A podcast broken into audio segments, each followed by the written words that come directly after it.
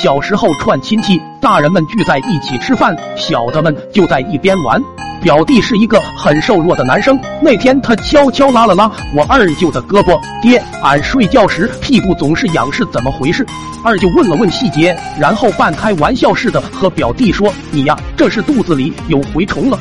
蛔虫二，平时他在肚子里吃你吃进去的饭，晚上会从你屁股里面露头出来呼吸，所以你才会痒。那怎么办啊？”表弟害怕，在一旁偷听的我也感到震惊，不是啥大事。吃点药就好了。二舅不以为然，转头又融入了热闹的饭局中，而我则把偷偷听来的新闻传递给了表哥。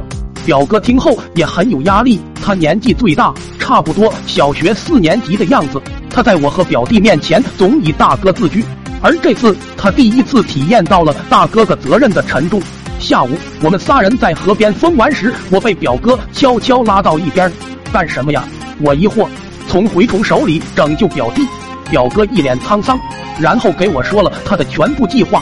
现在已知情报是表弟睡着后，蛔虫能从屁股里面钻出来透气，所以我们要做的事情就是一让表弟入睡，二趁蛔虫出来透气时把他拽出来。我听了听，觉得也蛮简单的，所以同意加入他的计划。夜晚悄悄来临，表哥鬼鬼祟祟去卧室翻出舅妈的助眠药。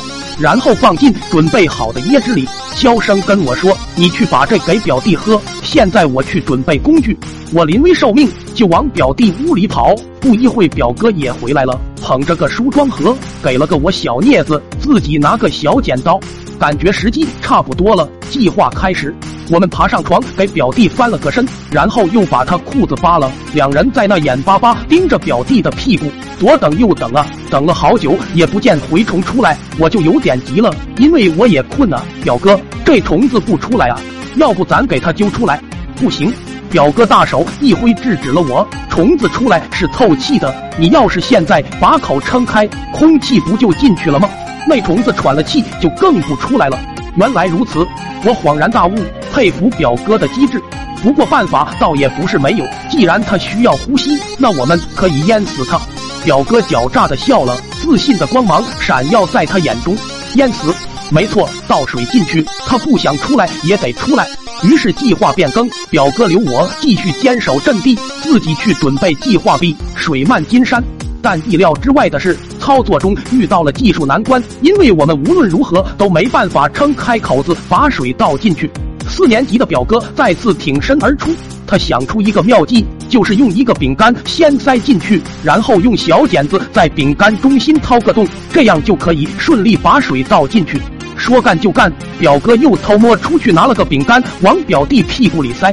我们正忙得不可开交之际，房门被打开了，大舅和二舅一起走了进来。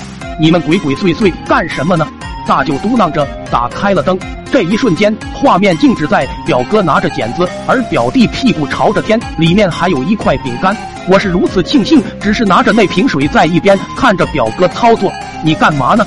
大舅和二舅同时怒吼：“给表弟治病！”表哥无所畏惧，甚至在等待表扬。二二二，那晚苦瓜村的一间房子内，不断的传出一名男童痛苦的哀嚎。